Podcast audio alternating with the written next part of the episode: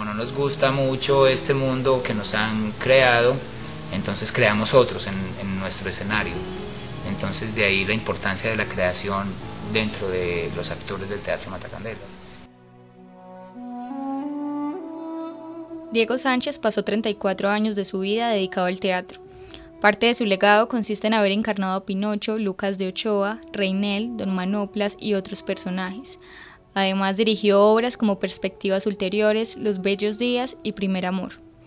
Esta última es un monólogo interpretado por Juan David Toro, actor del Matacandelas que decidió presentarla tan solo una semana después del fallecimiento de Diego yo lo veo en lo personal, lo veo es como mi forma de elaborar mi duelo, mi, constatación de que trabajé con un gran director, con un gran artista que dejó su alma ahí en esa obra, que confió en el actor, que confió en el, en el Matacandelas y que confió en, esa, en esos lazos misteriosos del arte, en este caso del arte teatral. Juan David conoció de cerca a Diego, no solo por haber estado bajo su dirección, sino porque compartían sus vidas dedicadas al teatro, al Matacandelas. Es la rigurosidad con que trabajaba, con que se sentaba en el computador a diseñar una ficha o una programación, a, elaborar un proyecto para el Ministerio de Cultura, a escribir o a elaborar una propuesta escénica para una improvisación. Eh, la manera de sentarse en su piano y, quedarse hasta altas horas de la noche buscando un, un, sonido para alguna, para alguna obra o para algo que, que estuviéramos haciendo. A mí, llamadme el pretendiente. Estoy aquí hace cuánto, no lo sé, pues he perdido el apetito y nunca duermo. Y afuera hacen unos días oscuros y calientes, como si la ciudad estuviera próxima a la peste. La última vez que llegué a este lugar agitado con tantos recuerdos tan desordenados como dolorosos.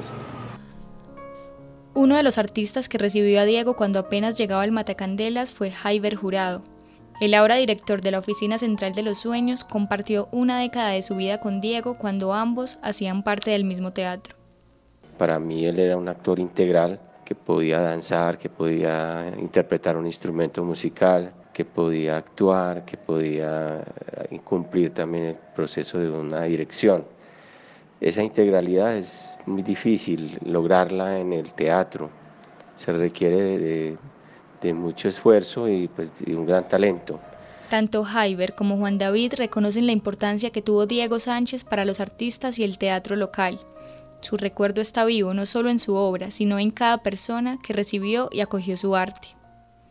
Diego le deja a, los actores, a los artistas de la ciudad en general de, la escena, una gran tenacidad, un espíritu tenaz por conseguir y encontrar las salidas a las problemáticas o para avanzar.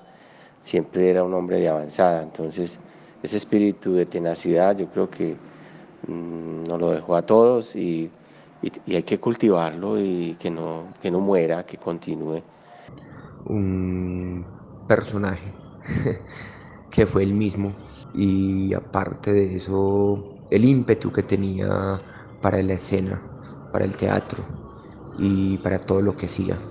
El amor y, el afecto que le brindó a cada persona que tuvo que ver con él, no solo en lo artístico, sino también en su vida diaria, en su vida cotidiana.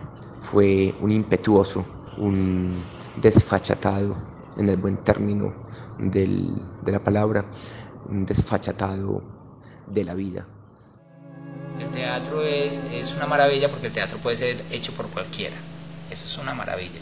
Y vos no necesitas nada de experiencia para pararte en un escenario y hacer una actuación. Buena, mala, regular, lo que sea, pero, pero vos no necesitas casi que de nada para hacer teatro. Para De la Urbe, Luisa María Valencia.